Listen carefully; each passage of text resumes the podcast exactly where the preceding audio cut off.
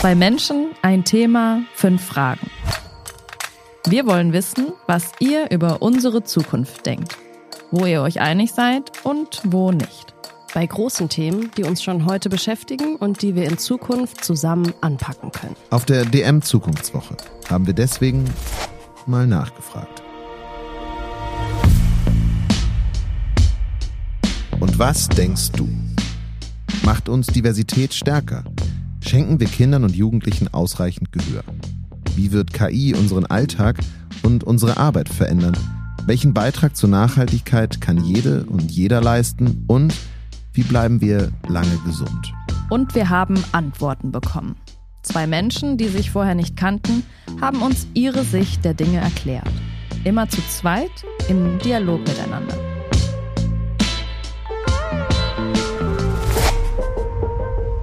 Und in dieser Folge Claire und Jürgen.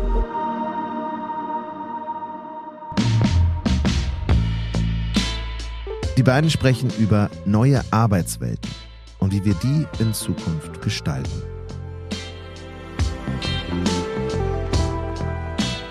Und was sie zu sagen haben, das hört ihr jetzt.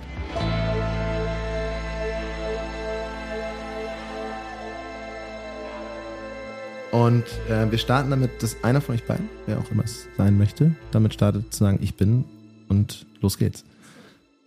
Hi, ich bin Claire, ich bin 30. Ich ähm, mache beruflich oder ich habe beruflich zwei Unternehmen, ähm, eine Unternehmensberatung, Digitalstrategien und eine Produktionsfirma, vor allem für Podcasts. Mhm. Wow. Ja, ich bin der Jürgen, äh, 43 aus Kobern-Gondorf, bin Physiotherapeut im Bundeswehrzentralkrankenhaus in Koblenz und ja, bin verheiratet, habe ein Kind von neun Jahren und bin jetzt ganz gespannt, was hier auf mich zukommt. und wichtige Frage, ihr kennt euch nicht. Wir kennen uns nicht, nein. Nein. Sehr gut. Okay, dann äh, starten wir direkt mal rein. Eurer Meinung nach? Werden emotionale Kompetenzen in Zukunft wichtiger als technologische? Also ich denke in meinem Beruf auf jeden Fall, gerade so im medizinischen Bereich äh, oder ganz speziell jetzt bei mir bei der Physiotherapie, da geht es gar nicht ohne. Ob die Technik uns da irgendwann mal abschafft, das glaube ich gar nicht. Also ich denke mal, das wird emotional auf jeden Fall immer bleiben auf der Ebene. Mhm. Jein. Ich würde sagen, dass Führungspersonen auf jeden Fall mehr emotionale als technologische Kompetenzen brauchen, weil sie mit Menschen zusammenarbeiten, die aus verschiedenen Altersgruppen und sozialen Kontexten im Berufsleben zusammentreffen. Ähm, und ich glaube, für diese Menschen ist es sehr viel wichtiger, emotionale Kompetenzen zu haben als technologische Kompetenzen. Jein, eigentlich nicht erlaubt. Wohin, okay. wohin lehnst du dich? Ich sage, die emotionalen Kompetenzen sind viel wichtiger. Okay, sehr gut. Ähm, die zweite Frage ist, Arbeitest du in einem familienfreundlichen Umfeld und fühlst du dich in deinem Arbeitsumfeld gut vernetzt?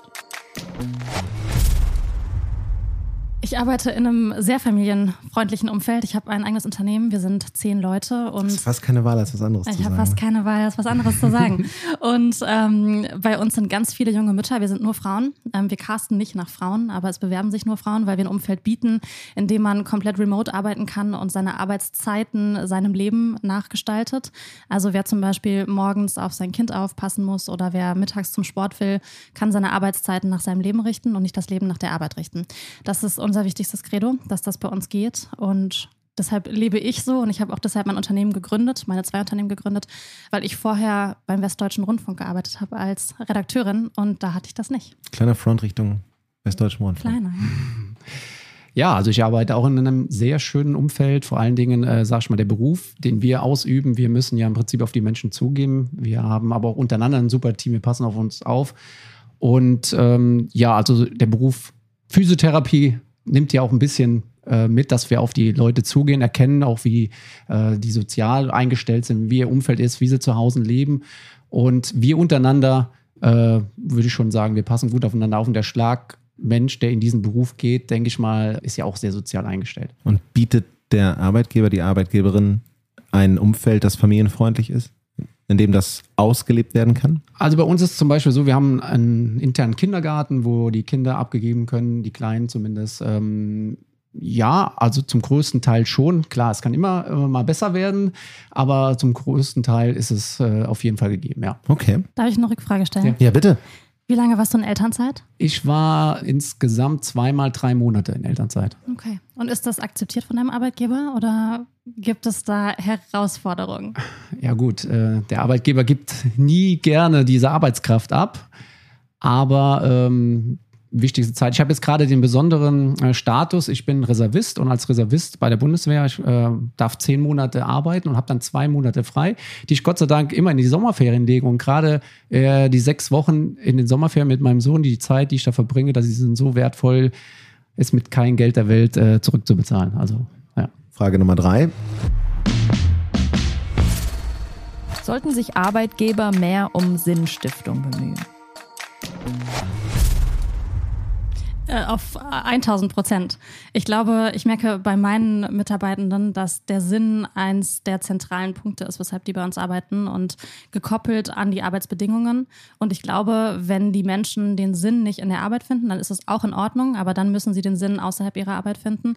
Und deshalb ermutigen wir alle Menschen, die bei uns arbeiten, dass sie ein Thema im Leben haben, was nicht die Arbeit ist ähm, und fragen die, habt ihr zum Beispiel ein Ehrenamt, übt ihr einen Sport aus, kümmert ihr euch in irgendeiner Form darum, dass man zum Beispiel im sozialen Kontext, in dem man lebt, besser zusammenleben kann und arbeiten kann. Und deshalb glaube ich, ja, der Sinn ist gerade für meine Generation und die nach mir, also beziehungsweise unter mir, die jüngeren Menschen, ultra zentral und ich sehe es als meine Aufgabe an, das auch zu fördern. Ja, genau. Also der Sinn ist, denke ich mal, ganz wichtig, auch äh, bei uns, Sinn, anderen Menschen zu helfen. Ja, gut, jetzt man, könnte man weit ausholen und sagen, was so ein Physiotherapeut für einen Weg hinter sich hat, bis er erstmal da ist, dass er Schulgeld bezahlen muss, um dann noch nicht mal groß Geld zu verdienen. Deswegen ist diese Sinnigkeit, glaube ich, anderen Menschen zu helfen, riesengroß in unserem Beruf. Und von daher denke ich, dass das eine ganz hohe Wertschätzung gibt. Und glaubst du, dass allgemein ArbeitgeberInnen sich mehr dafür einsetzen sollten, Sinnstiftung zu erzeugen? Ja, auf jeden Fall. Auf jeden Fall. Darf ich nochmal mich selber korrigieren? Ja, selbstverständlich. Okay. Ich glaube schon, dass es wichtig ist, aber ich glaube, es ist auch eine sehr privilegierte Perspektive. Weil ich glaube, es gibt auch ganz, ganz viele Menschen, die einfach zur Arbeit gehen, um Geld zu verdienen. Und das ist auch völlig in Ordnung, weil die eben ihr Umfeld, ihre Familie finanzieren müssen. Und da ist es die Aufgabe eines Arbeitgebers, einer Arbeitgeberin, ein Umfeld zu schaffen, das gut ist und das fair ist und wo man gut bezahlt wird. Aber es muss, glaube ich, nicht für jeden Menschen Sinn geben. Ich glaube, es ist eine bestimmte Bubble an Menschen, die Sinn wollen. Ja, okay. Frage Nummer vier. Sollten sich Unternehmen besser auf die Anforderungen der kommenden Generationen einstellen? Ja, kommende Generation, das ist äh, so ein Thema, glaube ich, für sich. Ähm, also wir leben das ja äh, tagtäglich, gerade so die Bewerbungen, die momentan reinkommen, wo die jüngeren Generationen ja eine ganz andere Vorstellung hat von, von Arbeiten. Das muss man vielleicht auch akzeptieren, das muss man auch ein bisschen annehmen. Ne? Also ich nenne jetzt mal so ein Wörter, Work-Life-Balance oder äh, Vier-Tage-Woche oder Neun-Zehntel-Regelung, wie auch immer. Ähm, da muss ein Arbeitgeber vielleicht erkennen, okay, die Generation jetzt ist ein bisschen anders, man muss dann einen Schritt entgegenkommen, wobei ich glaube, da bin ich so ein bisschen äh, die Waage. Also ich würde sagen, wenn ich das möchte und da muss ich auch dahinter stehen und zu 100 Prozent. Also eher ein Nein oder eher ein Ja? Sollten Sie sich auf die junge Generation einstellen oder sollte die junge Generation sich auf die Unternehmen einstellen?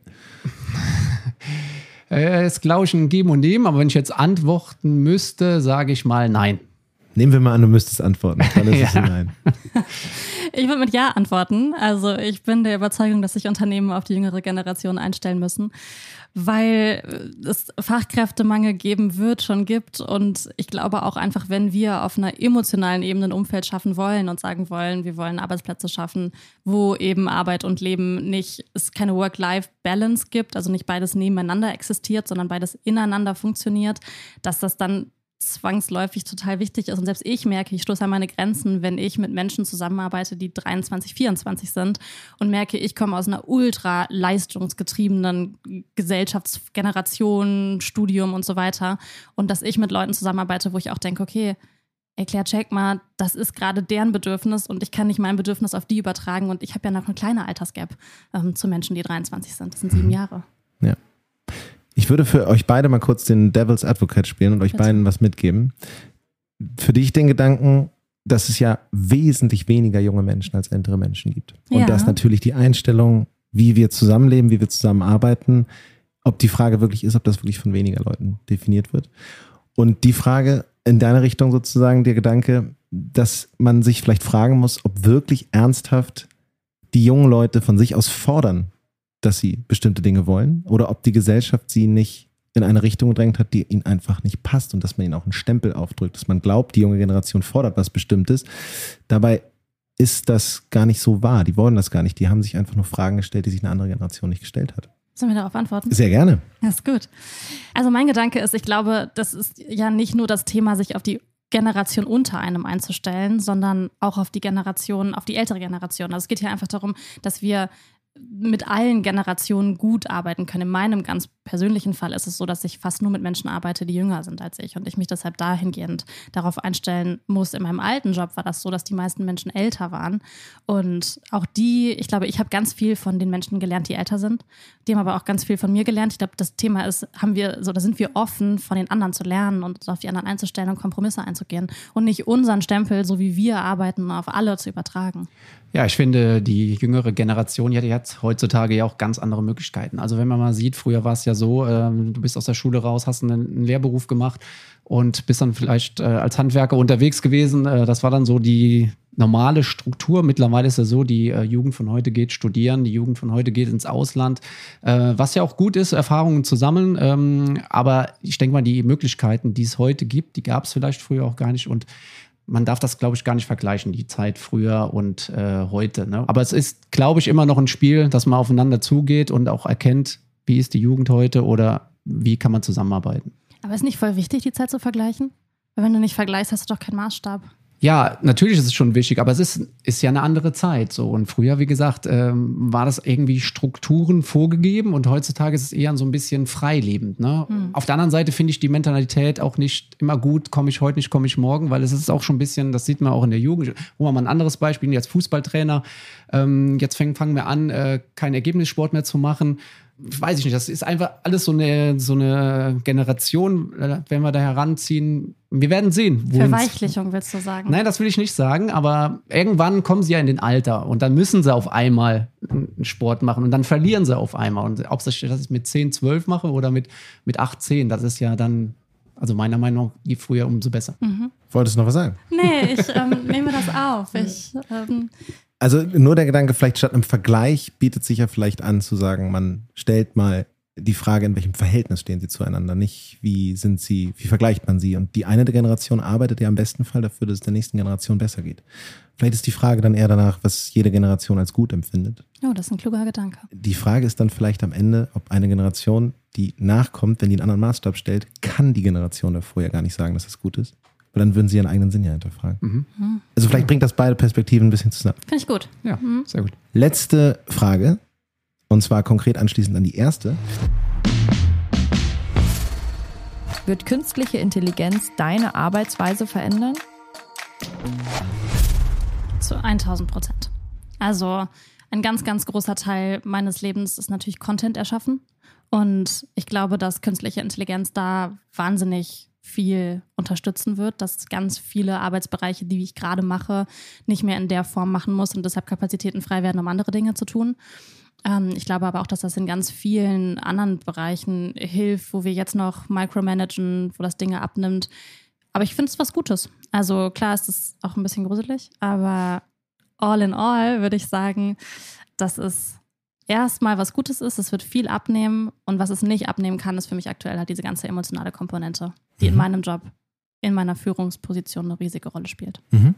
Ja, die künstliche Intelligenz, die wird uns irgendwann, denke ich, auf jeden Fall einholen. Äh, bei uns jetzt ein Beispiel, wir haben, oder ich meine mal zwei Beispiele, wir haben bei uns im Krankenhaus äh, eine Spirale, wo die äh, Patienten reingesteckt werden und im Prinzip einmal komplett durchgescannt werden und da kann man dann sehen, was haben die für Krankheitsbilder. Oder wir operieren momentan ja mit äh, Robotern, äh, wo mhm. was alles im Prinzip schon vorgegeben ist, wo der Mensch im Prinzip ja ausrangiert wird und irgendwann früher oder später wird uns das ersetzen. Was jetzt meine persönliche äh, Berufsbezeichnung als Physiotherapeut glaube ich jetzt nicht, weil es einfach äh, das Feingefühl, was wir in den Händen haben oder äh, was wir sehen, kann ich mir jetzt nicht vorstellen, aber im Großen und Ganzen denke ich schon, dass uns die Welt da einnimmt. Also zweimal Ja für die Veränderung der Arbeitsweise. Mhm. Das war Einigkeit zum Ende. Vielen Dank euch für die Zeit, vielen Dank euch für diese ehrlichen Antworten und äh, auch fürs Diskutieren und schön, dass ihr dabei wart. Vielen Ja. Dank für die Einladung. Vielen Dank.